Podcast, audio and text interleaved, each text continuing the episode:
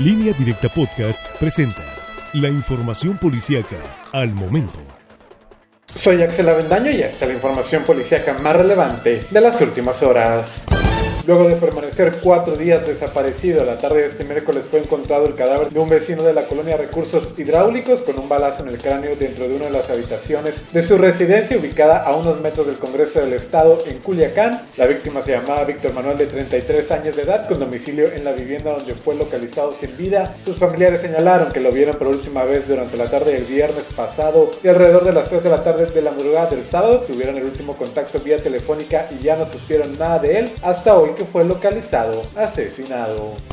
Finalmente, tras casi seis días de búsqueda del cuerpo del vecino de la colonia centro de Guasave que desapareció desde el fin de semana pasado en las aguas del río Sinaloa, fue localizado este miércoles cerca de donde se extravió. Alrededor de las 11.30 horas, elementos de bomberos se ubicaron entre la maleza del afluente los restos mortales de Jorge N. de 55 años. Trascendió que el cadáver, ya en avanzado estado de descomposición, estaba a unos 400 metros del sitio donde se extravió. El hombre era buscado desde las 7 de la tarde del pasado viernes, cuando se introdujo a bañarse al río ya no salió a la superficie al ser arrastrado por la corriente.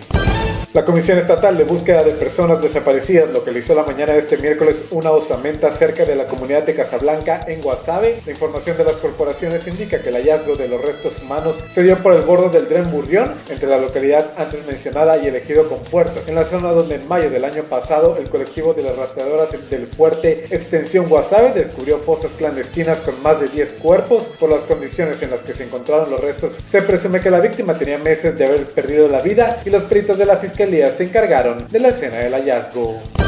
Con una herida en la cabeza resultó una menor de edad al sufrir un disparo de un rifle de diablos en la sindicatura del Dorado ayer martes por la noche. La adolescente fue identificada como Loreli Guadalupe de 15 años y resultó lesionada al momento en que se encontraba sobre una de las calles de esa población. La joven fue llevada al hospital de IMSS de la sindicatura de Costa Rica debido a la herida que presentó y recibió atención médica en el área de urgencias. Policías municipales recibieron el reporte y acudieron a la unidad médica en la que recabaron información sobre este hecho.